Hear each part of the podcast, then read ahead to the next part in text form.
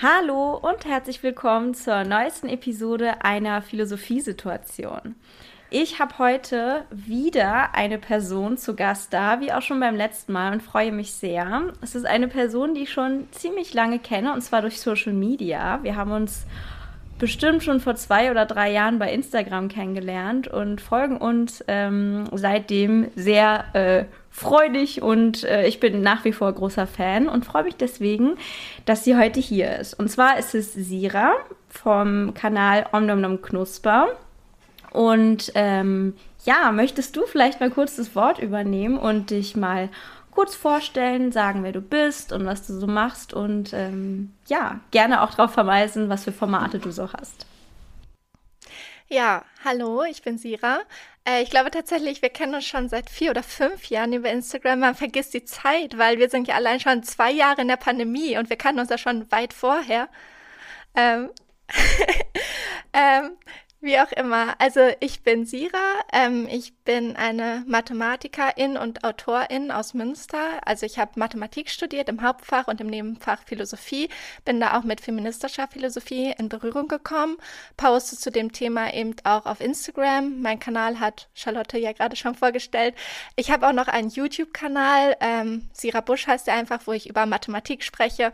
Und ich habe jetzt kürzlich ein Buch geschrieben, was im Februar rauskommt mit dem Titel Weltbilder wie Normen und Stereotype Gleichberechtigung verhindern. Ja, äh, die Themenvielfalt ist es auch, die ich an deinem Kanal unter anderem so toll finde, dass du einfach über so viele verschiedene Dinge redest und auch reden kannst, weil du so viele verschiedene Dinge eben auch ähm, ja studiert hast und kennst und auch wirklich Expertin bist. Das ist super super cool. Ähm, Lustigerweise bist du ja auch äh, Power, also nicht mehr Powerlifterin, aber auf jeden Fall Kraftsportlerin. Äh, dadurch haben wir uns ja eigentlich mehr oder weniger auch erstmal kennengelernt, bis wir dann gemerkt haben, dass wir ähm, ja auch so noch verschiedene Interessen teilen, wie eben den Feminismus, die Philosophie und so weiter. Ähm, du beschäftigst dich auf ähm, deinem Kanal ja wie äh, genau mit dem Thema Feminismus, aber auch mit dem Thema Geschlecht, Geschlechtslosigkeit, ähm, Neurodiversität und Neurodivergenz ähm, und äh, sprichst dabei ja vor allem aus der Perspektive einer betroffenen Person. Ähm, wahrscheinlich ist es auch äh, der Grund, warum du darüber sprichst, weil es dich eben selber betrifft, weil du es spannend findest. Ähm, die Posts, die du verfasst, äh, würdest du sagen, dass sie so der Aufklärung dienen sollen? Oder ist es für dich ein Ventil, einfach über die Themen zu sprechen, die dich sowieso beschäftigen? Also ich würde sagen, es ist so eine Mischung. Aufklärung auf jeden Fall. Ähm, also es gibt halt solche und solche Posts. Manche Posts, würde ich sagen, dienen halt tatsächlich fast komplett der Aufklärung. Also wenn Menschen mir bestimmte Fragen in den Nachrichten schicken, ähm, dann erkläre ich nochmal einige Dinge in Posts oder so dazu, wo dann eigentlich für mich selbst halt nicht wirklich so ein Nutzen im Sinne von Ventil oder irgendwas anderes so ein Aspekt dabei ist. Ähm, aber es gibt halt auch solche Posts, die, glaube ich, für mich eher wie so eine Art Vernetzungsversuch mit der Gesellschaft sind. Also Ventil vielleicht nicht, aber mehr so Vernetzungsversuch.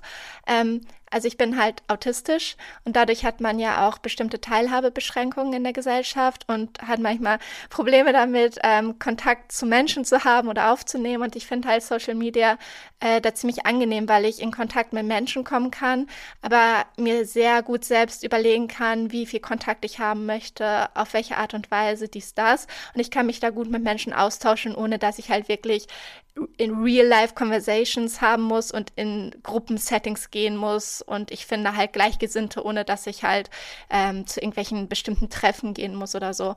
Ähm, also für mich ist Social Media meine Post zum einen Aufklärung, zum anderen Vernetzungsversuch, zum anderen auch eine Art, mich selbst auszudrücken und halt irgendwie so eine Mischung aus vielen Dingen, weil ich auch so viele unterschiedliche Arten von Posts habe und so. Ja, ja. Ich glaube, das ist bei mir ähnlich. Also man kann gar nicht das auf eine Intention irgendwie festnageln, sondern es ist ganz, ganz viele verschiedene Dinge, die da zusammenkommen. Ähm, du hast gerade das Wort Autismus angesprochen und ich glaube, also die meisten haben natürlich von Autismus ähm, oder auch Asperger schon mal gehört und äh, da so gewisse Vorstellungen zu.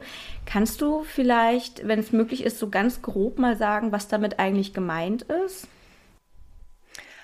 Ähm, ja, das ist natürlich ein großes Thema. also Asperger, ähm, genau, das, äh, den Begriff kennen viele, den sagt man eigentlich nicht mehr, weil Hans Asperger halt auch mit äh, im Nationalsozialismus quasi autistische Menschen eingeteilt hat in die, die man noch als Arbeitskräfte ausnutzen kann. Das waren die, die dann mit Asperger-Autismus diagnostiziert wurden und die, die quasi direkt ähm, aus der Gesellschaft ausgeschlossen wurden. Das waren dann die, die halt nicht mit Asperger, sondern mit frühkindlichem Autismus oder was auch immer diagnostiziert wurden.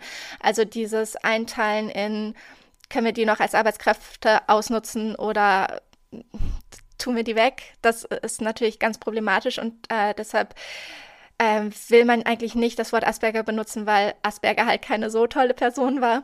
Ähm, ist, mittlerweile wird auch gar nicht mehr in diese unterschiedlichen Varianten in Anführungszeichen unterschieden, sondern es wird nur noch diagnostiziert Autismus-Spektrum-Störung und darunter wird jetzt, werden alle autistischen Menschen gegriffen und es gibt halt im DSM-5, das ist ein ganz ähm, bekanntes ganz bekannter Katalog für Diagnosekriterien.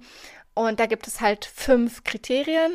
Ähm, und ein großes Kriterium ist halt, dass man als autistische Person Probleme hat in der sozialen Interaktion und Kommunikation, dass man vielleicht Probleme hat, Blickkontakt zu halten, Probleme mit Empathie hat. Muss nicht immer so sein. Alle autistischen Menschen sind unterschiedlich, aber ähm, das ist so klassischerweise, ähm, was man, was sich die meisten darunter vorstellen ähm, Probleme, irgendwie Kontakte zu halten, Freundschaften zu halten, äh, Probleme mit sensorischen Reizen, zum Beispiel eine dolle Empfindlichkeit gegenüber Licht oder bestimmten Texturen. Ähm, also alle autistischen Menschen haben eigentlich auch dass sie Stim, das ist, dass sie so repetitive Bewegungen immer wieder machen, wie zum Beispiel mit einer Hand flattern oder mit einem Bein wippen. Das machen natürlich auch viele andere Personen, aber bei autistischen Menschen ist es schon meistens ähm, also eigentlich immer der Fall und halt auch öfter stärker ausgeprägt. Ähm, Festhalten an bestimmten Routinen, also immer gleiche Tagesabläufe, ähm, dass man sich sehr krasse Pläne macht und die befolgt immer wieder. Ähm, ja, halt, äh, das ist halt sehr viel. Ich glaube, ich habe jetzt bestimmt noch was vergessen. Ähm, und eigentlich ist noch ein Diagnosekriterium, dass ähm, halt diese ganzen Merkmale klinisch bedeutsames Leiden auslösen müssen. Ich finde das Kriterium, ähm, äh, darüber kann man natürlich streiten, weil man sich auch fragen kann, okay, woher soll, äh, kommt denn das Leiden? Und vielleicht kommt es daher, dass die Gesellschaft sehr auf neurotypische Menschen ausgelegt ist. Ähm, müsste man natürlich wahrscheinlich auch noch erklären, was neurotypisch bedeutet. Großes Thema. Also quasi, wenn du nicht autistisch bist und auch keine andere Abweichung neurologisch von der Norm hast, dann bist du neurotypisch. Ähm, genau. Und die Gesellschaft ist eben sehr auf solche Menschen ausgerichtet und nicht unbedingt auf autistische Menschen. Und dann kann man sich fragen, kommt daher der Leidensdruck oder ähm, ist Leidensdruck einfach Autismus inhärent?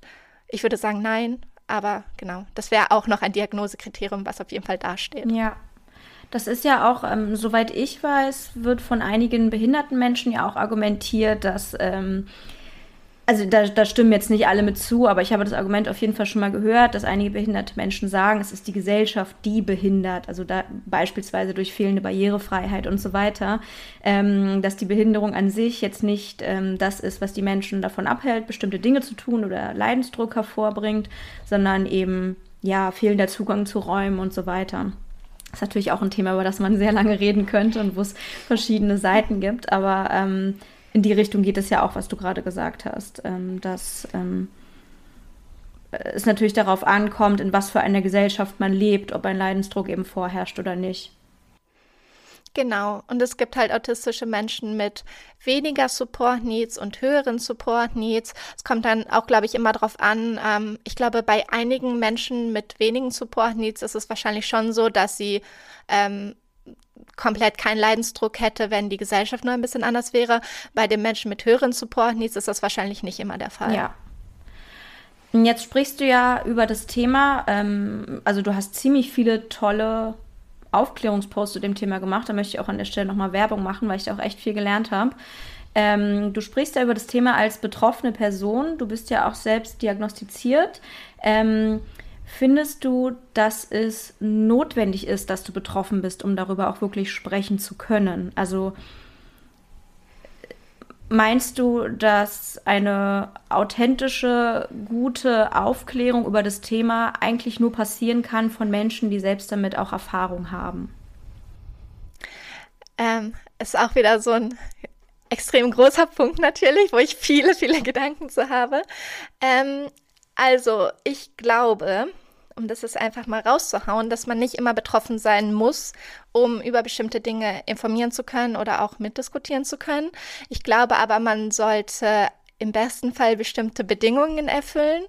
Und ähm, es gibt natürlich auch, ja, man muss halt ein bisschen aufpassen. Also, warum ich glaube, dass man nicht immer betroffen sein muss erstmal. Also, ich finde halt ein bisschen ungünstig, wenn die ganze Aufklärungsarbeit immer nur an Betroffenen hängen bleibt, weil Betroffene haben ja eh schon das äh, ein schwierigeres Leben, weil sie halt betroffen sind und wenn sie dann noch die ganze Arbeit machen müssen, dann haben sie halt noch mehr zu tun und ähm, keine Ahnung, das finde ich nicht so gut. Leider ist es ja auch so, dass ähm, und das ist an sich ein Problem in sich, dass Betroffenen oft nicht so zugehört wird, sie nicht so ernst genommen werden. Und deshalb ist es halt auch wichtig, dass Nicht-Betroffene sich einsetzen und informieren und quasi das Wort von Betroffenen weitertragen. Ähm, Betroffene brauchen auf jeden Fall Verstärkung, ähm, vor allem weil Betroffene ja meistens auch die Minderheit darstellen.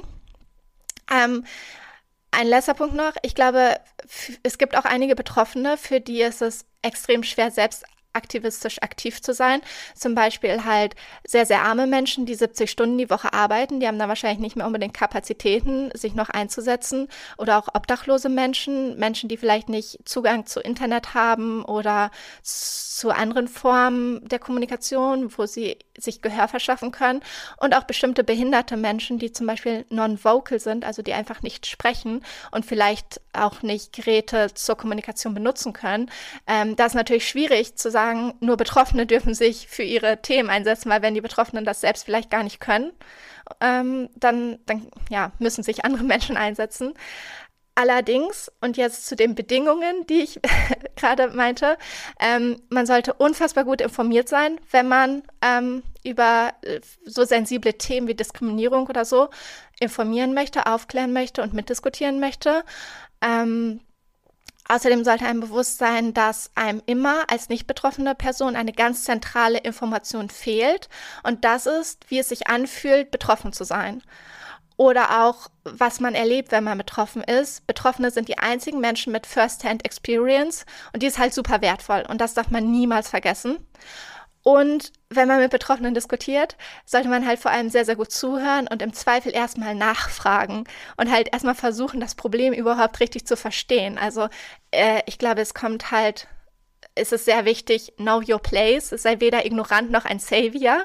Du kannst nicht für Betroffene bestimmen, was das Beste für diese wäre. Und Betroffene wissen am besten, was sie brauchen und was sie für Hilfe wollen. Und darauf sollte man natürlich hören.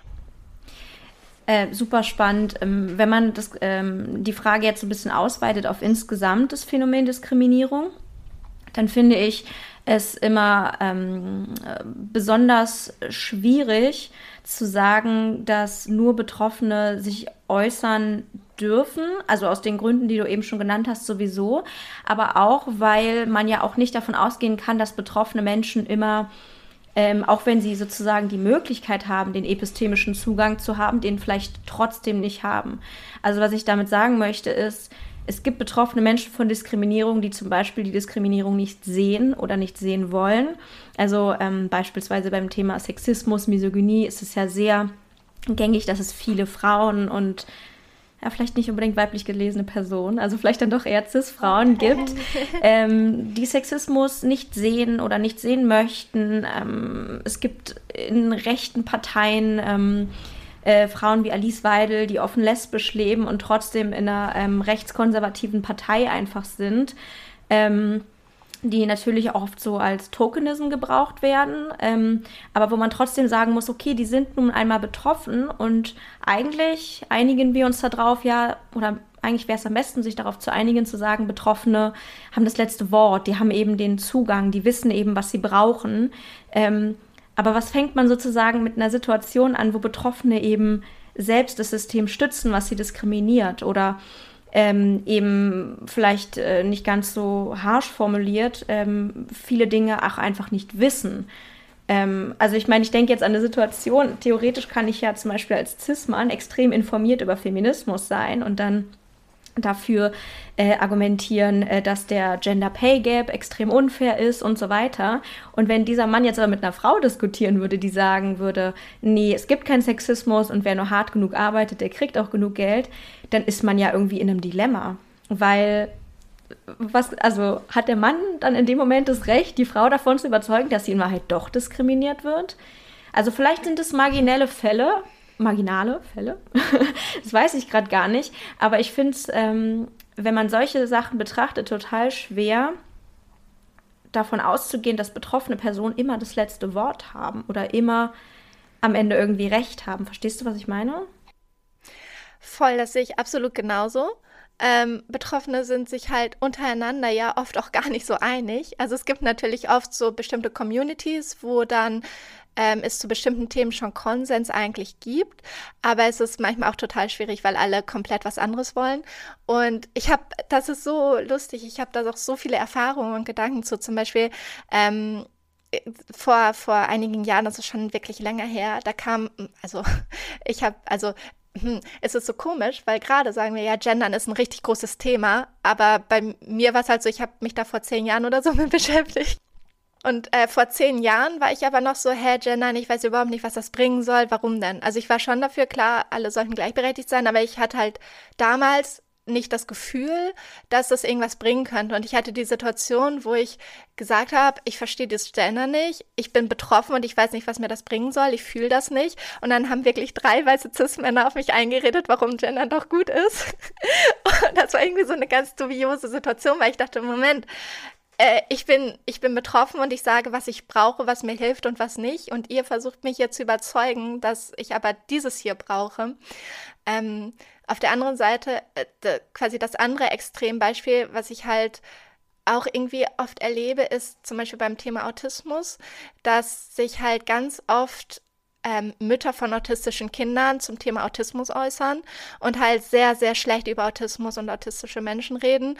Und tatsächlich dominieren die so sehr die ganze Konversation um Autismus, dass man unter dem Hashtag Autismus auf Instagram nur noch Berichte von autistischen Müttern sieht, weshalb autistische Menschen sich den Hashtag actually autistic überlegt haben, einfach nur um irgendwie wieder einen Raum zu haben, um sich auszutauschen. Und das ist natürlich, das geht halt nicht. Also wenn du nicht betroffen bist, dann so sehr den ganzen Raum zu dominieren, das ist sehr uncool.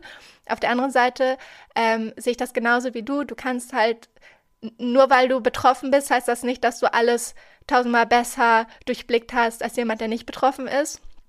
Klar hast du diesen Zugang zur First-Hand-Experience und so, das ist auch gut und wichtig, aber manchmal, ähm, ja, manchmal durchschaust du halt die Dinge noch nicht so ganz oder profitierst insgesamt vom System so viel, dass du dir denkst, äh, ich unterstütze es halt trotzdem. Also, ja, Betroffenheit allein, ähm, ja, ist, ist noch nicht sollte noch nicht dazu führen, dass die Person immer recht hat. Ja, ja, das denke ich auch. Ähm, das denke ich auch, aber wenn man das jetzt sozusagen einfach sagen würde ohne Kontext, dann wäre es wieder schwierig. Also man muss, äh, das ist bei solchen Themen immer so. Ähm, ja, ich finde es bei solchen Themen manchmal sehr schwer zu argumentieren, ohne dass man, ähm, dass es so klingt, als würde man weiß ich nicht, Leuten was absprechen wollen oder so. Das ist manchmal sehr schwer. Deswegen ist so ein Podcast ganz gut, wenn man sowas dann vielleicht mal ganz mit viel Hintergrundwissen aufrollen kann. Ähm, jetzt haben wir gerade schon über Betroffenheit gesprochen.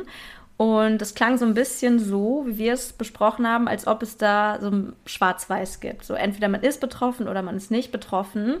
Und in der Realität ist das ja teilweise eigentlich gar nicht so, sondern oft ist es graduell. Also du hast zum Beispiel schon gesagt, es gibt ähm, beim Autismus ähm, verschiedenste Stufen und High Needs mhm, und Low ja. Needs, oder hast du, heißt mhm, es so? Ja. Ähm, also ähm, im Prinzip Menschen, die ähm, von Strukturen, die für neurodivergente Menschen nicht gemacht sind, äh, die darunter wesentlich mehr leiden Und ähm, es gibt natürlich auch bei anderen Diskriminierungsformen, sagen wir zum Beispiel Rassismus, da gibt es noch das Thema Colorism.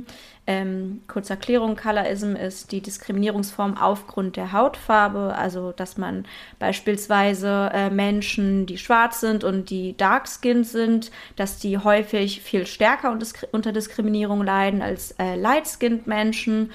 Ähm, und so ist es eben bei jeder bei fast jeder Diskriminierungsform eigentlich so, dass Menschen ähm, mehr leiden oder weniger leiden, mehr betroffen sind oder weniger betroffen sind. Und ein großer Faktor dabei ist auch, ähm, wie sehr die Betroffenheit von außen wahrgenommen wird. Also ähm, sehen Menschen auf den ersten Blick, dass ich eine Behinderung habe, sehen Menschen, dass ich vielleicht nicht äh, weiß bin oder beziehungsweise nicht deutsch, autochton, was auch immer. Ähm, also das Thema Passing ist dabei, spielt dabei eine große Rolle. Was ich sagen möchte, das ist natürlich auch ein Faktor, der eine große, äh, der eine große Rolle spielt, weil wenn wir über bestimmte Themen sprechen und dann zum Beispiel aus einer Rolle heraus sprechen, wo wir sagen, ähm, ich bin betroffen, aber die Betroffenheit wird nicht gesehen oder die ist vielleicht nicht so stark wie bei anderen, dann kann es auch unter Betroffenen zu Streitigkeiten kommen. Also ja, Streitigkeiten oder im Sinne, oder dass man sich vielleicht auch gegenseitig bestimmte Sachen ja. abspricht. Äh, ja, das ist natürlich äh, schwierig. Also ich glaube, wenn man halt Passing besitzt, sollte einem immer bewusst sein, okay, man hat zwar diese First-Hand-Experience, aber durch Passing verändert sich, was man für Diskriminierungserfahrungen macht und äh, wie stark man diese macht quasi. Und man sollte dann, glaube ich, ziemlich vorsichtig sein, wie ähm, mit Aussagen wie zum Beispiel, ach, aber es ist doch in Wirklichkeit gar nicht so schlimm, so stell dich nicht so an, ich komme doch auch klar. Weil Passing, wenn Passing das Ganze halt abschwächt, dann ist klar, dass es für einen vielleicht einfacher ist, mit einem klarzukommen, als für Dinge, die halt Passing nicht besitzen. Ähm, auf der anderen Seite, zum Beispiel beim Thema Behinderung, ist ja irgendwie, ich weiß nicht, ist das Problem nochmal irgendwie komplexer, weil, also sonst sagt man ja immer, okay, wenn eine Person passt, dann ist das erstmal wahrscheinlich eine Abschwächung von den Diskriminierungserfahrungen. Beim Thema Behinderung ist es interessant, weil wir haben ja sichtbare Behinderung und nicht sichtbare Behinderung. Es gibt auch Kritik an dieser Einteilung, weil es die nicht betroffene Perspektive äh, zentriert, weil für Betroffene selbst sind die Behinderungen, die sie haben, natürlich immer sichtbar. Ähm, ich habe aber noch keine gute Alternative für diese Einteilung gefunden und ich glaube, man weiß, was ich damit meine. Also sichtbare Behinderung wären zum Beispiel, wenn eine Person im Rollstuhl sitzt oder halt blind ist und hat äh, diesen, wie heißt es? Ähm, diese Kennzeichnung und den Gehstock, genau. Also bei manchen Behinderungen können wir sehen direkt, auf den ersten Blick, dass die Person behindert ist und bei anderen können wir es nicht sehen. Und oft ist es so, dass Menschen, bei denen wir es nicht direkt sehen können, ähm, abgesprochen wird, dass sie behindert sein könnten, dass ihre Behinderung überhaupt nicht ernst genommen wird. Also zum Beispiel gibt es halt diesen Spruch, ja, wir sind doch alle ein bisschen autistisch oder haben wir nicht alle autistische Züge? Aber wenn, wenn wir uns das mal bei anderen Behinderungen vorstellen, so wir, wir sagen nicht, ja, wir sind doch alle ein bisschen gehörlos, wir sind doch alle ein bisschen blind. Und da merkt man irgendwie, Autismus wird als Behinderung einfach überhaupt nicht ernst genommen. Und ich glaube, das hängt damit zusammen, dass man eben nicht auf den ersten Blick sieht, wo die Schwierigkeiten liegen, so optisch direkt. Ähm, und natürlich hat es auch Vorteile, wenn man die Behinderung einer Person nicht direkt ansieht. Also zum Beispiel kann ich versuchen, meinen Autismus zu verstecken durch also sogenanntes Masking. Und wenn ich dann in ein Bewerbungsgespräch gehe und echt gut masken kann, dann fällt vielleicht gar nicht auf, dass ich behindert bin. Und vielleicht kriege ich dann eher den Job als eine Person, die zum Beispiel im Rollstuhl sitzen würde, wo dann Leute direkt sehen, ah, es ist im Rollstuhl und dann direkt irgendwie ähm, bestimmte Stereotype aktiviert werden. Auf der anderen Seite ist Masking natürlich auch extrem energieraubend und gesundheitsschädlich. Und allein die Tatsache, dass autistische Menschen masken können, macht es auch wieder schwieriger, weil dann immer Masking erwartet wird und das eben so ungesund ist und viele Menschen gesundheitliche Probleme dadurch kriegen, dass sie halt ständig masken. Ja.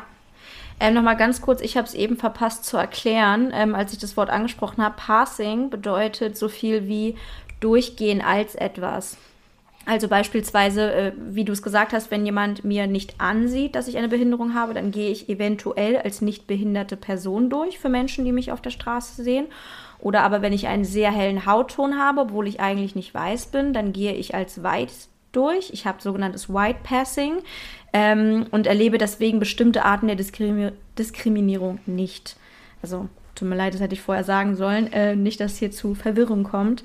Ähm, ich finde das Thema, was du gerade angesprochen hast mit Masking, super spannend und ähm, ich fände es total interessant zu wissen, ob du das Gefühl hast oder deine Erfahrung ähm, in die Richtung geht, dass Masking vielleicht ähm, unterschiedlich ausgeprägt ist, je nachdem, mit welchem Geschlecht man sozialisiert worden ist.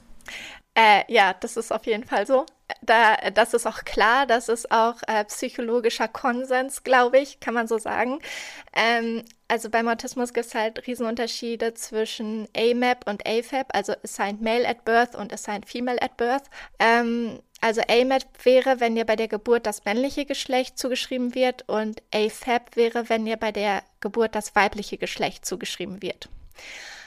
Ähm, und wenn dir das weibliche Geschlecht zugeschrieben wird, wirst du meistens auch weiblich sozialisiert. Das heißt, dir wird gesagt, du musst ruhig sein, empathisch sein, Rücksicht nehmen, dich um andere kümmern, du hast die emotionale Verantwortung für andere. Und wenn du männlich sozialisiert wirst, dann ist es eher so, du darfst wild sein, laut sein, dominant sein, dich durchsetzen, etc. Und wenn man autistische Kinder betrachtet, dann ist es bei AFAB, also bei weiblich sozialisierten oder Kindern, die gerade weiblich sozialisiert werden, so, dass die, wenn sie unter Reizüberflutung leiden, ähm, sich eher zurückziehen, komplettes so ein Shutdown haben, das heißt gar nicht mehr reagieren, sich von den Reizen abschirmen, sich, sich die Ohren zu halten, die Augen zu machen. Und bei männlich sozialisierten Kindern ist es eher so, dass sie Meltdowns haben bei Reizüberflutung, also dass sie anfangen rumzuschreien, aggressiv zu werden, mit Sachen um sich zu werfen. Ähm, und deshalb werden auch ähm, Kinder, denen das männliche Geschlecht zugeschrieben wurde, viel öfter diagnostiziert, einfach weil es halt viel auffälliger ist, weil es halt eine Reaktion nach außen ist und bei ähm, weiblich sozialisierten Kindern ist es halt mehr eine Reaktion nach innen, halt dieses Zurückziehen nach innen. Ähm, es ist ja auch so, dass bei Autismus so ein großes Kriterium ist, dass du halt Probleme mit sozialer Interaktion, Kommunikation haben musst, äh, angeblich. Und da spielt natürlich auch rein, dass autistischen Menschen unterstellt wird, sehr, sehr wenig Empathie zu haben.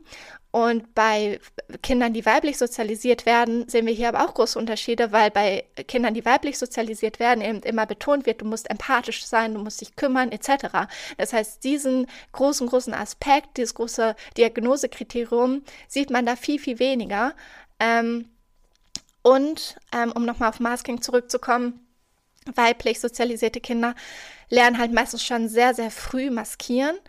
Bei männlich sozialisierten Kindern passiert das auch manchmal, vor allem auch wenn sie zusätzlich noch traumatisiert werden, gemobbt werden etc. Dann ist natürlich auch eine Art Überlebensinstinkt, so ein bisschen seine Autismusmerkmale zu verstecken. Aber bei weiblich sozialisierten Kindern sehen wir das meistens sehr, sehr viel stärker, weshalb auch ähm, weiblich sozialisierte Menschen oft äh, größere Probleme haben, überhaupt eine offizielle Diagnose zu kriegen. Und es gibt tatsächlich auch noch äh, PsychiaterInnen und PsychologInnen, die der Meinung sind, dass Frauen überhaupt keinen Autismus haben können, was natürlich Quatsch ist. Und es gibt auch ganz viel Literatur zu dem Thema, dass das Quatsch ist. Zum Beispiel Dr. Christine Preismann hat sich da sehr, sehr für eingesetzt. Sie ist halt äh, eine Fachärztin, die sich unter anderem auf Autismus spezialisiert hat und auch einige Bücher zugeschrieben hat. Mhm, kann ich auch gerne den Show Notes dann nachher nochmal verlinken. Ähm, de, dadurch, dass ähm, dieses Masking existiert und wie du ja sagst, bei weiblich sozialisierten Menschen nochmal häufig noch stärker ausgeprägt ist, führt es ja dazu, dass von außen Menschen weniger sehen, dass man Autismus hat. Das heißt, ähm, man könnte vielleicht sagen, dass es eine Behinderung ist, die man von außen ähm, dann wesentlich weniger wahrnimmt. Ist es dir schon mal passiert oder anders gefragt, ist es ein Ding, dass einem dadurch auch sowas mal abgesprochen wird oder dass Menschen sagen, dass man sich äh, was aneignet, was einem nicht zusteht, dass man da nicht drüber reden darf, weil ähm, offensichtlich ist man ja nicht betroffen, weil man wirkt ja gar nicht so, als ob man Leidensdruck hätte und so weiter. Und an dieser Stelle gibt es eine kleine Werbeunterbrechung. Ich möchte euch gerne meinen Kooperationspartner Team Climate vorstellen. Team Climate ist ein Startup, welches es sich zur Aufgabe gemacht hat, zertifizierte und wissenschaftlich fundierte Klimaschutzprojekte zu unterstützen. Das Thema Klimawandel geht uns alle etwas an und spätestens seit den Überflutungen in Deutschland im letzten Jahr wissen wir, dass er auch nicht vor unserer Haustür halt macht. Wenn ich mir ansehe, wie wenig Priorität das Thema politisch immer noch hat, dann mache ich mir wirklich Sorgen um unsere Zukunft. Aufgehalten werden kann der Klimawandel nur mit vereinten Kräften und dabei sind natürlich allen voran PolitikerInnen in der Verantwortung. Aber auch als Individuum kann man zumindest einen kleinen Teil beitragen, unsere Erde zu schützen. Bei Team Climate könnt ihr euren persönlichen ökologischen Fußabdruck berechnen lassen und anhand dessen wird euch dann ein Paket aus verschiedenen Klimaschutzprojekten zusammengestellt, mit denen ihr diesen ausgleichen könnt. Das Ganze funktioniert als monatliches Abonnement, welches ihr abschließt. Beispielsweise werden dabei Projekte unterstützt, die den Regenwald, Verrodung retten oder Windenergie unterstützen. Ich bin selber Mitglied und freue mich so wenigstens meinen kleinen Beitrag leisten zu können. Wenn ihr ebenfalls Teil von Team Climate werden möchtet, dann könnt ihr zusätzlich in mein Team kommen. Verwendet bei der Anmeldung einfach den Code Charlottchen mit Doppel A und schützt dadurch noch einmal 100 Quadratmeter Regenwald extra. Alle Informationen sowie den Link für mein Team und meinen Code findet ihr auch nochmal in den Show Notes. So, und jetzt geht's weiter mit der Episode. Ja, ähm, also ich habe ich hab erst vor hm, einem Jahr, glaube ich, zum ersten Mal öffentlich gesagt, dass ich autistisch bin. Und ich glaube, ähm, mittlerweile die Leute, die so auf meinem Profil sind, sind alle ziemlich informiert und bedacht. Und deshalb habe ich bisher, und weil ich äh, gerade wenig rausgehe, weil ja immer noch Pandemie ist, habe ich äh, bisher gar nicht so viele negative Erfahrungen gemacht. Ähm, ist mir ein bisschen erspart geblieben bisher. Ähm, allerdings sehe ich das von an, also bei anderen sehr oft. Es gibt zum Beispiel eine Person, die sich auf YouTube und TikTok sehr, sehr krass für Autismus einsetzt, Paige Leal. Und die ist normschön, was es meistens auch nochmal schwieriger wird, im Leiden ernst genommen zu werden tatsächlich. Also Normschönheit ist natürlich ein Aspekt, der einem die meiste Zeit hilft, von dem man profitiert. Aber äh, ich glaube, beim Thema Autismus wird einem dann auch eher abgesprochen, autistisch zu sein, wenn man normschön ist, wenn man dann eben nicht in dieses Klischeebild reinpasst. Ähm, und von ihr wird immer wieder verlangt, irgendwie ihre Diagnose zu veröffentlichen, zu beweisen, dass sie wirklich autistisch ist, weil ihr das halt niemand glaubt. Ähm, und generell, also ich glaube, viele wissen einfach nicht genau, was Autismus ist und erwarten ein bestimmtes Aussehen. Also irgendwie komischerweise haben Leute bei autistischen Menschen, wenn sie daran denken, oft das Bild einer Person mit Down-Syndrom im Kopf, was komplett vermischt ist. Ähm, Leute denken auch oft, dass autistische Menschen einfach gar nicht sprechen können. Das ist nicht so. Ähm, oder dass autistische Menschen immer gleich auch weniger intelligent sind. Das ist auch nicht so. Vor allem ist diese Kombination von Autismus und Hochbegabung eigentlich auch nicht selten. Ähm, ja, und also es ist schon ein Problem. Mir wurde zum Beispiel auch oft gesagt, Mensch, ich hätte gar nicht gedacht, dass du autistisch bist. Du siehst gar nicht so aus, du verhältst dich gar, also man sieht dir das gar nicht an, was wahrscheinlich als Kompliment gemeint ist, aber einfach überhaupt kein Kompliment ist. Ähm, und Leute vergessen auch immer, dass sie von außen gar nicht sehen können, wie viel man leidet oder was für Support-Needs man hat. Nur weil ich ähm, vielleicht mal einen Tag aus dem Haus gehe und irgendwo einen Vortrag halte und nach außen überhaupt nicht zeige, dass ich mit irgendwas Probleme habe, heißt das nicht, dass ich dann nicht nach Hause kommen kann und einen Shutdown haben kann und mich erstmal drei Tage davon erholen muss. So. Ähm, ja, also es, also generell glaube ich, bei ähm, nicht sichtbaren Behinderungen wird einem oft das Leid abgesprochen, es wird nicht wirklich ernst genommen. Und wenn man dann noch aus diesem Klischeebild rausfällt, dann ist es halt noch mal schwieriger. Ja, ich finde es spannend, dass du sagst, dass Leute denken, dass AutistInnen äh, irgendwie ähm, weniger intelligent wären, weil ähm, meine Klischeevorstellung, mit der ich so groß geworden bin, war eher so das Gegenteil, also von Hochbegabung und Inselbegabung und ähm, ja, ich weiß nicht, äh, so im Sinne von Rain Man, Genie, was Zahlen irgendwie angeht und oder, oder Sheldon Cooper irgendwie ein ähm, Physik-Koryphäe. Das ist eher das, so was ich immer mit Autismus äh, assoziiert habe. Ähm, was natürlich auch wieder total klischeebeladen ist. Also vor allem so die äh, Sheldon Cooper-Figur ich glaube, das ist so die bekannteste Figur momentan so in den Medien. Also das so die, viele Leute irgendwie so direkt an ihn denken. Er ist natürlich männlich, er ist Naturwissenschaftler und super intelligent. Ähm, ich glaube sogar, dass die Serienmacher eigentlich nie gesagt haben, dass er autistisch ist, dass Leute es aber einfach antizipiert haben aufgrund seines ähm, Verhaltens, was irgendwie als merkwürdig wahrgenommen wird. So. Ja, also Sheldon Cooper ist auf jeden Fall autistisch. Also da braucht man überhaupt nicht sagen. Also das ist halt einfach so Quatsch. Tatsächlich haben die SerienmacherInnen explizit gesagt, dass Sheldon auf keinen Fall autistisch ist. Ich glaube, das ist, weil sie eben viel Kritik dafür bekommen haben, weil wenn man sich die Serie anschaut, dann ist es halt eigentlich so, dass Sheldon halt offensichtlich autistisch ist und der Witz der ganzen Sendung ist, dass man halt über das Autismus-typische Verhalten lacht. Wenn man sich das halt wieder mal mit einer anderen Behinderung vorstellt, zum Beispiel Sheldon würde im Rollstuhl sitzen und der Witz wäre die ganze Zeit, dass Sheldon im Rollstuhl sitzt, dann würde man merken, wie problematisch das ist. So, und weil die SerienmacherInnen ähm, natürlich nicht diese Kritik kriegen wollen, ähm, haben sie sich hingestellt und gesagt, nee, nee, Sheldon ist auf keinen Fall autistisch. Also es ist halt Quatsch, man sieht es halt so offensichtlich. Ein anderes bekanntes Beispiel, das kam ja jetzt vor kurzem raus, ist, dass Elon Musk autistisch ist. Ähm, ist natürlich auch wieder genau dieses Klischee. Ähm, tatsächlich, weil du das gerade angesprochen hattest, nochmal mit der Intelligenz und dass man, dass du halt immer äh, eher an Hochbegabung direkt gedacht hast. Ähm, um nochmal aufs DSM 5 zu sprechen zu kommen, das fünfte Kriterium im DSM 5 ist, dass diese ganzen Merkmale, die gelistet wurden vorher, nicht besser durch eine Intelligenzminderung erklärt werden können.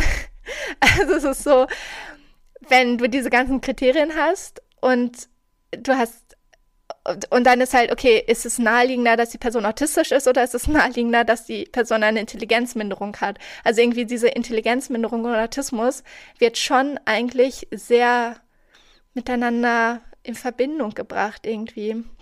Ja, es, ähm, wenn man sich auch mal frühere Texte über Autismus oder so durchliest, steht immer dabei, dass äh, autistische Menschen wahrscheinlich nicht ganz so intelligent sind oder Lernschwächen haben. Und nur bei, wie es halt früher hieß, Asperger, wäre halt keine Lernschwäche dabei vorhanden. Also es ist auch noch nicht mal so, dass da stand, ja, Asperger ist quasi Autismus und Hochbegabung, sondern nein, da stand einfach nur keine Intelligenzminderung. Ähm, was aber auch falsch ist, weil viele autistische Menschen zum Beispiel bei IQ-Tests. IQ-Tests sind natürlich auch an sich wieder so eine Sache, über die man diskutieren kann, wie aussagekräftig die sind und so. Aber autistische Menschen schneiden zum Beispiel meist viel besser bei IQ-Tests ab, zeigen in der Schule oft schlechtere Leistung, aber bei IQ-Tests schneiden sie eben besser ab, weil dieses Muster erkennen bei autistischen Menschen sehr ausgeprägt sind. Sie ähm, sind sehr gut darin, Details wahrzunehmen und zu erkennen und sie sind oft sehr gut im logischen Denken und einfach so sehr kognitiv. Dafür haben sie halt oft äh, Probleme mit den emotionalen Aspekten, zum Beispiel im Deutschunterricht Gedichte analysieren oder so oder zu interpretieren. Aber meist sind sie halt dann sehr gut in sowas wie Mathematik oder Philosophie, sowas, was mit Logik halt zu tun hat. Ähm, wir haben vorhin schon mal über äh, High Needs und Low Needs gesprochen. Kannst du da vielleicht ein bisschen was zu sagen? Vielleicht auch anhand von Beispielen arbeiten, dass man das ein bisschen verstehen kann, was für, ich will jetzt nicht sagen speziell, aber was für Bedürfnisse man haben kann oder was man eher braucht, wenn man autistisch ist oder Genau, und was der Unterschied ist zwischen besonders starken oder vielen Bedürfnissen und weniger? Ja, zum Beispiel, autistische Menschen haben ja oft das Problem mit der Reizüberflutung. Und zum Beispiel ist es für viele autistische Menschen super hilfreich, geräuschreduzierende Kopfhörer zu haben und damit durch den Alltag zu gehen, einfach um nicht die ganze Zeit so viel Lärm wahrzunehmen oder um sich von grellen Lichtern so ein bisschen abzuschirmen, ist es so, dass autistische Menschen oft äh, Sonnenbrillen tragen, auch in Innenräumen. Ähm, beim Einkaufen haben autistische Menschen öfter mal Probleme, weil da eben viele Menschen sind. Es ist viel Trubel, es ist Lärm durch Lautsprecher durchsagen, es ist grelles Licht äh, etc. Deshalb gibt es zum Beispiel ähm, in der Schweiz wurde das eingeführt nach Vorbild von Neuseeland eine sogenannte stille Stunde, dass ein paar Stunden am Tag das Licht gedimmt wird und es keine Lautsprecherdurchsagen gibt, eben für autistische Menschen. Ähm, was auch so ist, autistische Menschen sind oftmals nicht so gut darin, wenn irgendwas Unerwartetes passiert oder wenn sie in eine unbekannte Situation kommen. Zum Beispiel ich äh, kann berichten, ich musste vor kurzem für meinen Personalausweis neue Fotos machen. Und es war klar, dass ich nicht in ein Fotostudio gehe wegen der Pandemie und so. Und ich sollte eben so einen Fotoautomaten bedienen. Und ich hatte schon drei Tage vorher so eine Ruhelosigkeit, weil ich dachte, oh Gott, dann komme ich da hin und erstmal muss ich mit diesem Pförtner sprechen, das wird schon unangenehm, dann äh, muss ich in diesem Fotoautomaten, dann weiß ich gar nicht, was sind die Regeln, darf ich dann im Fotoautomaten die Maske abnehmen, wie viel Kleingeld muss ich dabei haben, was ist, wenn ich nicht das passende Geld dabei habe, was ist, wenn ich die Fotos nicht innerhalb von fünf Minuten hinkriege, was ist, wenn ich nicht weiß, wie man die bedient, etc. Ähm, und ich war echt gestresst, weil es so eine unbekannte Situation war und ich halt das ist halt bei mir zum Beispiel die Sache, das beschreiben auch viele autistische Menschen, dass ich halt richtig gut darin bin, abstrakte, komplexe Probleme zu lösen. Also zum Beispiel habe ich ja meinen Master of Science in Mathematik gemacht, kein Problem. Aber dann so einen blöden Fotoautomaten zu bedienen, das war für mich die größte Herausforderung. Oder auch so ein Altkleidercontainer. Da hatte ich vor kurzem zum ersten Mal die Situation, dass ich Kleidung äh, ausgemistet habe und in den Altkleidercontainer tun wollte. Und ich dachte, Mensch, da steht gar keine Anleitung dran, wie ich den öffnen muss was mache ich denn jetzt? Und dann bin ich erstmal drum rumgegangen und habe alles inspiziert, anstatt einfach mal versuchen, da diese Klappe runterzuziehen. Also ähm, da, da habe ich es, ähm, ja, keine Ahnung, da, ich glaube, das ist so ein, so ein typisches Problem und viele haben dann halt eben eine Begleitperson, die mitkommt und da halt ein bisschen hilft oder so. Ähm, auch im Haushalt gibt es halt auch Probleme mit den sensorischen Reizen. Zum Beispiel viele fassen nicht gerne nasse Lappen an und haben dann wirklich Schmerzen und können dann nicht so gut den Haushalt machen. Und auch bei non-vocal autistic people, also bei äh, autistischen Menschen, die gar nicht sprechen, ähm, ist es natürlich gut, eine Begleitperson zu haben, die quasi manchmal für einsprechen kann oder einem helfen kann. Zum Beispiel habe ich ähm, von einem autistischen Menschen mitbekommen, der so, ein, so eine Tastatur hat, wo er immer tippt, was er sagen will. Aber um sich auf das Tippen konzentrieren zu können, braucht er immer, dass seine Mutter ihm die Hand auf den Rücken legt, um halt seinen Körper im Raum besser einschätzen zu können. Damit haben autistische Menschen auch auf Probleme mit Körper im Raum einschätzen, ähm, motorischer Ungeschicklichkeit. Viele rennen halt ständig irgendwo gegen, haben ständig unerklärbar blaue Flecken überall. Ähm, genau. Also irgendwie gibt es da so viele Dinge, wo man ähm, Support brauchen könnte. Ja. Ähm, es, es, klingt für mich so, als ob die Diskriminierung gegen autistische Menschen oder vielleicht auch insgesamt Ableismus, bin ich mir noch nicht ganz sicher, ähm, zu sehr großen Teilen daher rührt, dass äh, ganz, ganz viel Unwissenheit herrscht. Also dass ähm, Menschen einerseits ähm, Behinderung überhaupt nicht kennen, nicht verstehen, vielleicht auch nicht verstehen wollen und die Welt überhaupt nicht für autistische Menschen ausgelegt ist. Ähm, bei anderen Diskriminierungsformen ist es ja teilweise anders. Da ist ja die Feindlichkeit teilweise oft sehr bewusst und offen. Also zum Beispiel ähm, sagen wir beim Thema Sexismus oder auch Transfeindlichkeit. Da ist ja, also klar, da besteht natürlich auch ein massives Unwissen, äh, eine massive Unwissenheit, aber es geht ja ähm, oft trotzdem mehr in die Richtung, dass die Diskriminierung oft auch sehr absichtlich passiert. Also dass man absichtlich verletzen möchte und dass ähm, ja auch ähm, ja auch man wirklich mehr von Feindlichkeit sprechen kann. Mhm. Würdest, würdest du da zustimmen? Ja, ich glaube, ja, ich glaube, beim Thema Autismus und generell Neurodivergenz gibt es wesentlich mehr Unwissen noch. Und ich glaube auch, dass da manchmal Diskriminierung unabsichtlich passiert. Ich glaube aber auch, selbst wenn das Wissen da wäre, dann würde wahrscheinlich auf gleiche Weise die Diskriminierung absichtlich passieren. Zum Beispiel auch beim Thema, also viele autistische Menschen haben Probleme damit, in einem Büro mit anderen Menschen zusammenzuarbeiten, generell im Team zu arbeiten. Ist auch witzig, wenn man sich mal Stellenanzeigen äh, durchguckt. In jeder einzelnen, ich sag, ich hau jetzt einfach mal 100 Prozent raus, steht drin, was gefordert ist, ist gute Teamfähigkeit. Also, okay, also soll ich mich jetzt, kann ich mich jetzt nirgendwo bewerben? Also, es ist halt einfach, keine Ahnung.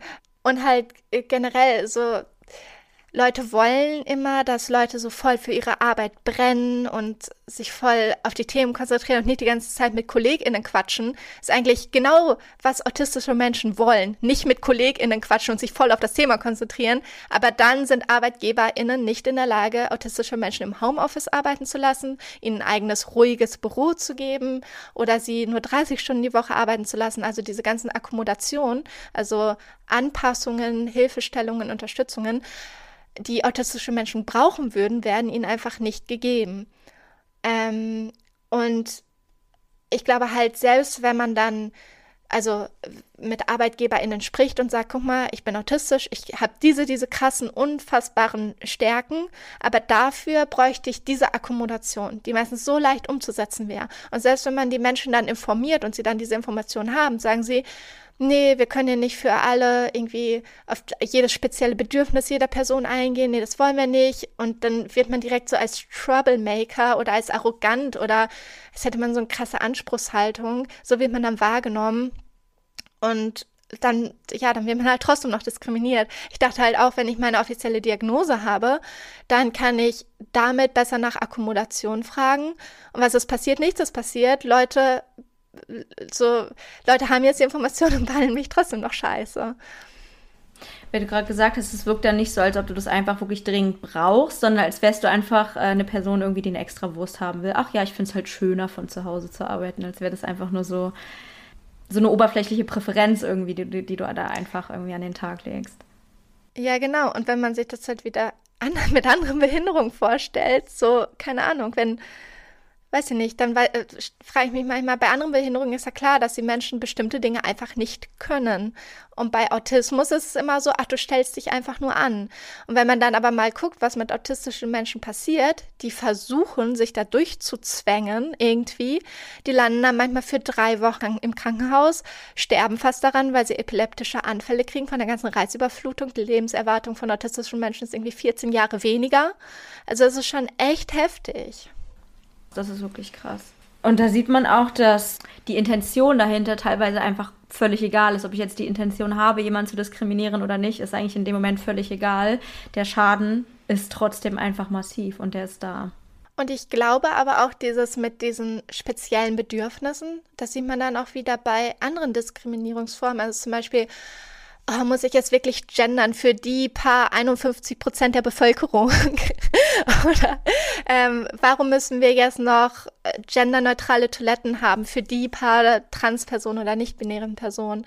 So, also irgendwie dieses mit, wir können nicht auf die speziellen Bedürfnisse jeder einzelnen Person eingehen, ist halt irgendwie so ein Standardargument, was ständig kommt was mich auch ein bisschen frustriert, weil teilweise wäre es so einfach, Dinge mal ein bisschen flexibler zu machen und damit kann man so vielen Menschen helfen. Und es gibt diesen ganz bekannten Spruch, wer Inklusion will, sucht nach Wegen, wer sie nicht will, sucht nach Begründungen. Und ich glaube, das fasst das Ganze schon ziemlich gut zusammen.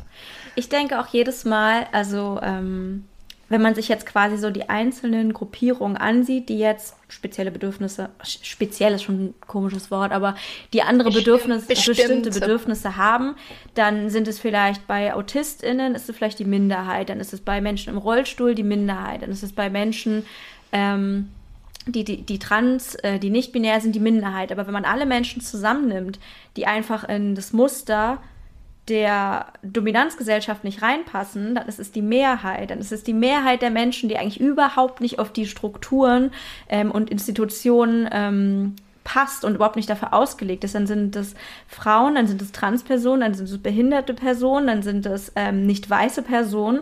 Also man kann sagen, echt im Endeffekt sind die allermeisten Personen nicht gemacht für das System, in dem wir leben. Und dann kann man nicht sagen, ja, das sind ja nur dreieinhalb Personen, die irgendwie hier ihre Extrawurst wollen, sondern es sind die meisten Leute. Ja, absolut. Ich glaube, was auch ständig vergessen wird, ist, jede Person hat Bedürfnisse. Nur weil bestimmte Menschen nicht in ihren bestimmten Bedürfnissen mit den bestimmten Bedürfnissen von anderen Personen übereinstimmen, heißt das nicht, dass es irgendwie super special ist oder keine Ahnung was. Ähm, und von ganz vielen Akkommodationen oder ähm, Veränderungsmöglichkeiten würden sowieso auch die Menschen, die jetzt gerade im System super zurechtkommen, auch profitieren. Weil halt, wenn alles ein bisschen flexibler wird und man besser darin wird, auf individuelle Bedürfnisse einzugehen, dann kann ja jede Person ein bisschen mehr Dinge so einrichten, wie es halt für sie passen würde. Also es würden ja wirklich alle Menschen von profitieren eigentlich, außer vielleicht ein paar reiche ArbeitgeberInnen, die dann mehr Organisationsaufwand haben. Das gleiche denke ich auch beim Thema Gendern oder beim, beim Thema ähm, geschlechtsneutrale Toiletten so jeder kann nur davon profitieren. Also es ist ja auch nicht so, dass dann nur nicht-binäre Menschen oder äh, Transfrauen die Toiletten benutzen für äh, die geschlechtslos sind. Da kann ja immer noch jede Person raufgehen. Und es gibt ja auch noch tausend andere Möglichkeiten, die man sich überlegen könnte. Man, könnte, man könnte Toiletten bauen, die ähm, einfach, wo es einfach nur einzelne geschlossene Kabinen gibt, wo einfach jede Person da reingehen kann. Also man muss ja irgendwie auch nur mal kreativ werden. Und es ist ja auch nicht so, als ob irgendwie die Dominanzgesellschaft unfassbar leiden würde, wenn wir mehr Rücksicht nehmen. Das ist, ja, also ich glaube, jede Person, fast jede Person würde profitieren oder eben gar kein Opfer bringen, so wie Männer eigentlich kein Opfer bringen, wenn sie auch mal gendern würden. Ja, zum Beispiel in Kopenhagen ist das so, dass fast alle Toiletten schon genderneutral sind.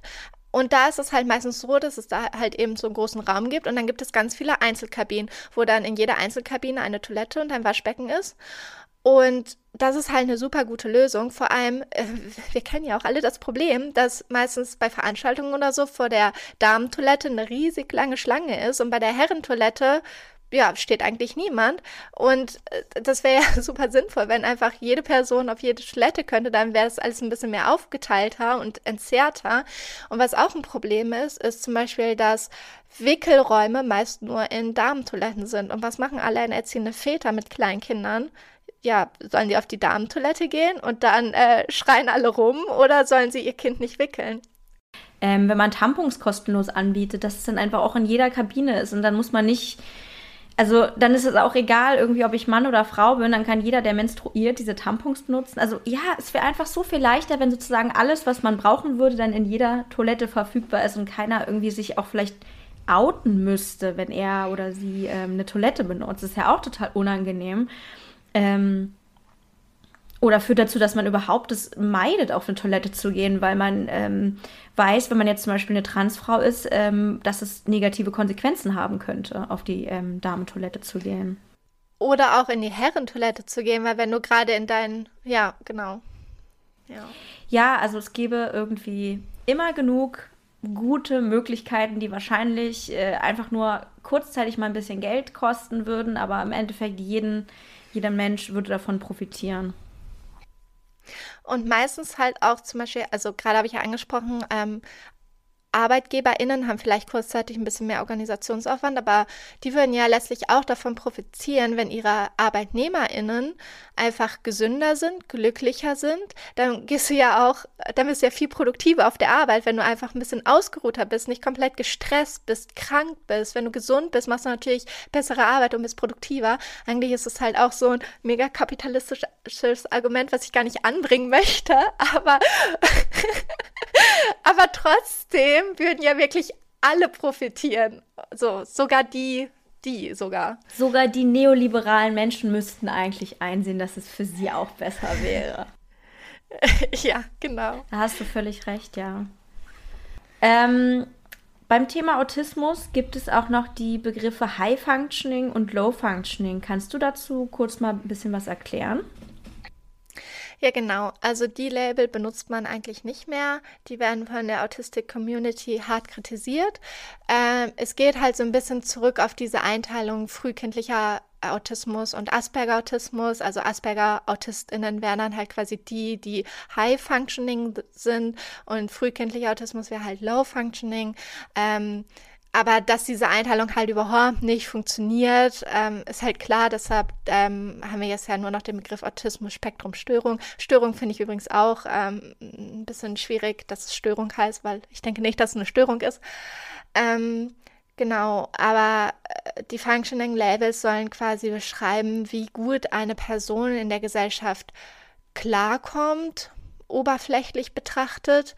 Ähm, aber selbst wenn eine Person halt oberflächlich betrachtet oder von außen betrachtet richtig gut in der Gesellschaft klarkommt, wissen wir ja immer noch nicht, wie viel sie leidet, wie viel Support sie brauchen könnte, etc. Also zum Beispiel bei mir könnte man jetzt sagen, dass ich High Functioning bin, weil ich in meinem Leben erstmal so klarkomme und mich anpassen könnte. Ich könnte mich in das System reinzwängen. Klar würde ich früher oder später extrem krank werden und es würde mir extrem schlecht gehen. Aber erstmal könnte man von mir sagen, ja, High Functioning. Aber das missachtet ja gerade total, dass ich dann halt super krank werden würde, dass es mir dabei richtig schlecht geht, wie viel ich darunter leiden würde, dass ich trotzdem Support brauche. Und deshalb ähm, ist diese Einteilung, die funktioniert halt einfach nicht, weil wir halt von außen gar nicht wissen können, ist jemand High Functioning und Low Functioning und was soll das überhaupt heißen zu funktionieren? Warum ist es überhaupt was Gutes zu funktionieren? Was soll dieser Funktionsbegriff? Also sind wir alle einfach nur irgendwelche Maschinen, die funktionieren müssen. Also es ist halt dieses Einteilen in, können wir die noch als Arbeitskräfte ähm, ausnutzen oder halt nicht. Dieses funktionieren die in der Gesellschaft, funktionieren die für uns, können wir die benutzen oder halt nicht. Genau. Und äh, was man jetzt halt sagt, um halt quasi also man kann halt stattdessen irgendwie sagen, dass eine Person Low Support Needs hat oder High Support Needs. Das kann die Person auch eigentlich immer nur selber wissen. Das kann man von außen nicht so wirklich sagen. Ähm, genau, aber eigentlich sagt man halt, alle sind einfach autistisch und es ist ein Spektrum und wir wollen halt weg davon, diese Functioning Labels zu benutzen, weil die einfach so ein ganz ekelhaftes Gefühl irgendwie hinterlassen. Und stattdessen sprechen wir halt lieber von Low Support Needs und High Support Needs. Mich erinnert es so ein bisschen ähm, an die Einteilung von ähm, AlkoholikerInnen, die arbeitsfähig oder nicht arbeitsfähig sind, was ja auch im Nationalsozialismus eine große Rolle gespielt hat und ja auch wieder aus einer sehr kapitalistischen Denke natürlich wieder kommt. Können wir diese Person benutzen? Bringt die was für die Wirtschaft oder bringt sie eben nichts? Ähm, und dass man damit natürlich auch Leute abwertet, beziehungsweise dann vielleicht die Behinderung als ähm, gravierender, schlimmer, schlechter oder eben in Form von Alkoholismus die Sucht als ähm, wesentlich schlimmer darstellt, weil die Person kann ja nicht mal arbeiten. Ja, genau das nämlich, ja. Und das ist ja auch so irgendwie Bilderbuch Ableism, dieses Bewertung der Person anhand ihrer Fähigkeiten oder anhand dessen, wie, wie gut sie funktioniert, in Anführungsstrichen. Genau. Und das ist, das ist halt einfach eine richtig schlechte Einteilung. Ich weiß nicht, ob wir Ableism schon erklärt haben. Ähm, wenn nicht, das ist die Diskriminierung, ähm, unter der behinderte Menschen leiden. Ja, also ich glaube, ähm, also es kommt ja aus dem Englischen von able. Able heißt ähm, fähig, genau. Und es ist eigentlich, glaube ich, wenn man es so wirklich wörtlich ähm, definiert, wie ich gerade gesagt habe, die schlechte Behandlung von Menschen anhand ihrer Fähigkeiten. Aber das ist natürlich dann halt im Schluss genau das, was Behindertenfeindlichkeit ist. Jetzt frage ich mich gerade, ob es noch andere noch andere Fälle gibt, in denen Menschen vielleicht jetzt nicht aufgrund von einer Behinderung, sondern anderen Sachen unfähig sind und dann auch unter Ableismus leiden können? Oder würde man dann nicht von Ableismus sprechen? Ich glaube, bei, also es gibt bestimmte neurodivergente Menschen, die sind halt neurodivergent, aber nicht behindert. Um, und ich glaube, da könnte man den Begriff auch anwenden. Zum Beispiel, ich glaube, wenn du zum Beispiel PTBS hast, posttraumatische Belastungsstörung, würde das auch unter Neurodivergenz zählen. Aber ich glaube nicht, dass man in dem Fall davon sprechen würde, dass die Person behindert ist. Aber natürlich ist es so, dass die Person vielleicht eher Probleme auch damit hat, ihren Alltag zu bewältigen und dann in Anführungsstrichen weniger fähig ist, weniger funktioniert. Und dann könnte natürlich auch Ableism Anwendung finden oder bei bestimmten chronisch kranken Menschen, also bei vielen chronisch kranken Menschen zählt die chronische Krankheit ja auch als Behinderung. Aber ich glaube, es gibt da sicherlich Fälle, wo man quasi nicht offiziell behindert ist, aber trotzdem dann unter Ableism leiden würde. Ich glaube, äh, woran ich gerade denken musste, dieses, äh, diese Einteilung, die du ja kritisch siehst in High Functioning und Low Functioning. Ich glaube, ähm, ich weiß nicht, ob ich jetzt gerade einen komischen Bogen geschlagen habe, aber ich musste gerade an das Thema Behindertenwerkstätten denken, ähm, wo ja äh, Menschen mit Behinderungen arbeiten und dort sehr niedrigen, also viel, viel zu wenig Geld bekommen, also weit unter Mindestlohn, weil man ja dort die Menschen auch insgesamt ja als ja, Arbeitskraft sieht, die eigentlich nicht so viel schafft, weil die eine Behinderung haben, kann ja die Arbeitskraft nicht so wertvoll sein und deswegen bekommen sie wesentlich weniger Geld. Und das ist ja auch wieder ähm, Ja, diese Einteilung in arbeitsfähig und nicht arbeitsfähig, wobei es da irgendwie seltsam ist, weil die Menschen sind ja offensichtlich arbeitsfähig, aber dennoch wird die Arbeitskraft als nicht so wertvoll eingeordnet, weil sie, nur weil sie von einer behinderten Person durchgeführt wird. Obwohl ja, wenn eine andere Person, die keine Behinderung hat, die gleiche Arbeit machen würde, die ja Mindestlohn bekommen müsste, wenigstens. Das ist eigentlich total das spannende Phänomen, wie Arbeit sozusagen bewertet wird anhand der Person, die sie tut. Voll. Das finde ich auch so heftig.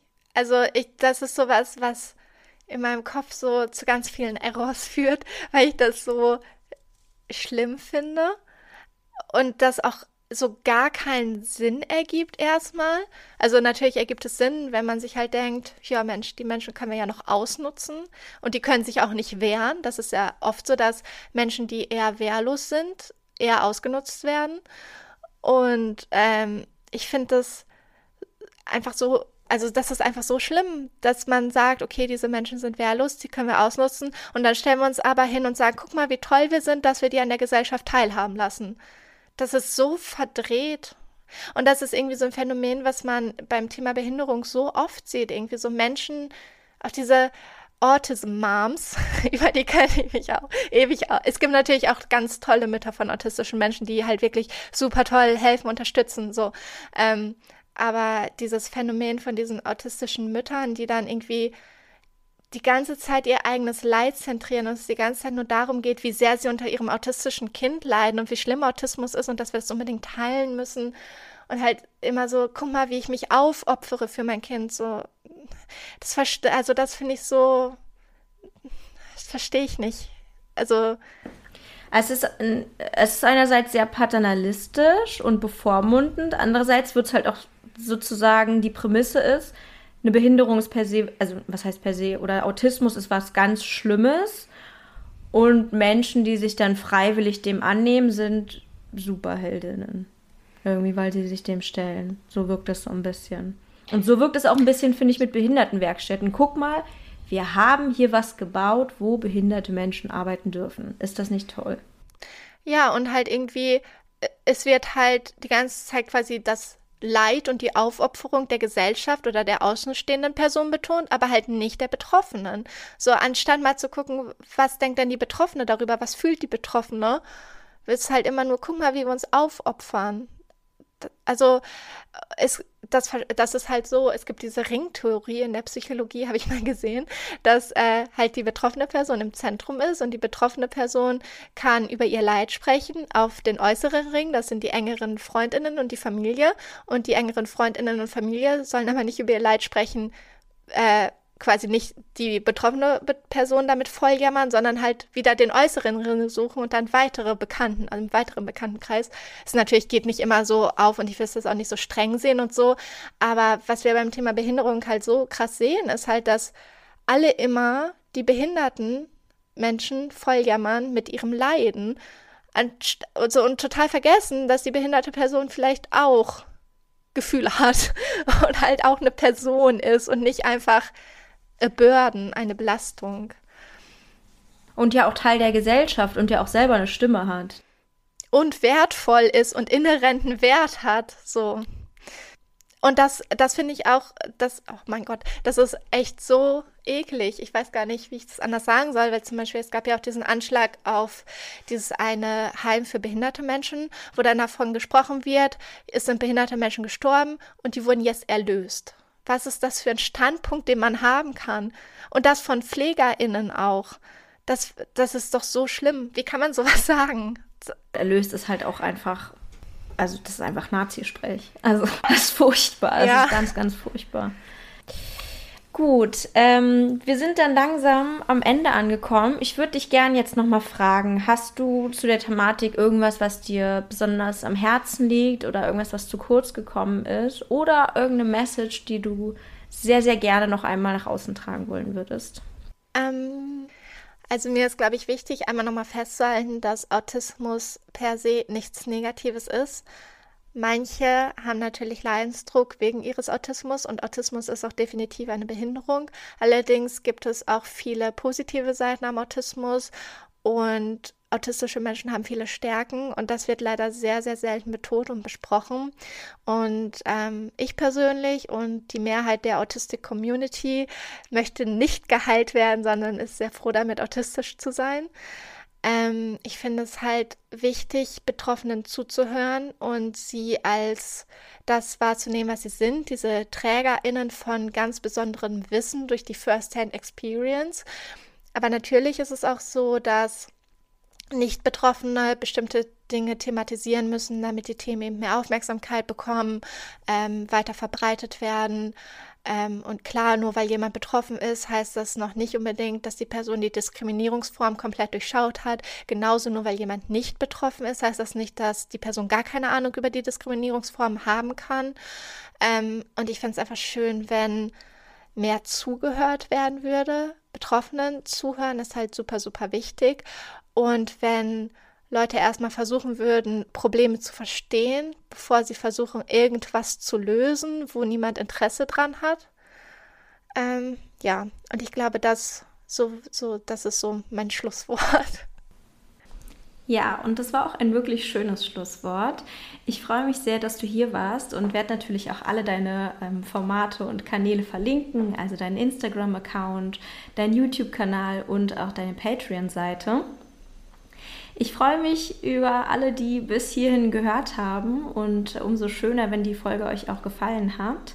Ihr könnt äh, sowohl mir als auch Sira natürlich Feedback dazu geben, am liebsten immer bei Instagram. Und ähm, wenn ihr diese Folge unterstützen möchtet, dann habt ihr dazu mehrere Möglichkeiten. Ihr könnt ähm, eine PayPal-Spende dalassen oder auch mich bei Patreon abonnieren. Da freue ich mich immer sehr und habe natürlich beides auch in den Show Notes verlinkt. Ähm, schreibt mir aber, wie gesagt, auch einfach, wenn ihr noch Fragen habt, wenn ihr Anmerkungen habt. Ich finde es immer schön, so ein bisschen Feedback zu bekommen. Und ähm, könnt natürlich auch immer diese ähm, Podcast-Episode teilen und weiterempfehlen, sei es jetzt in eurem Freundes- und Familienkreis oder auch bei Instagram, Twitter oder welchen Social-Media-Kanal ihr am liebsten mögt.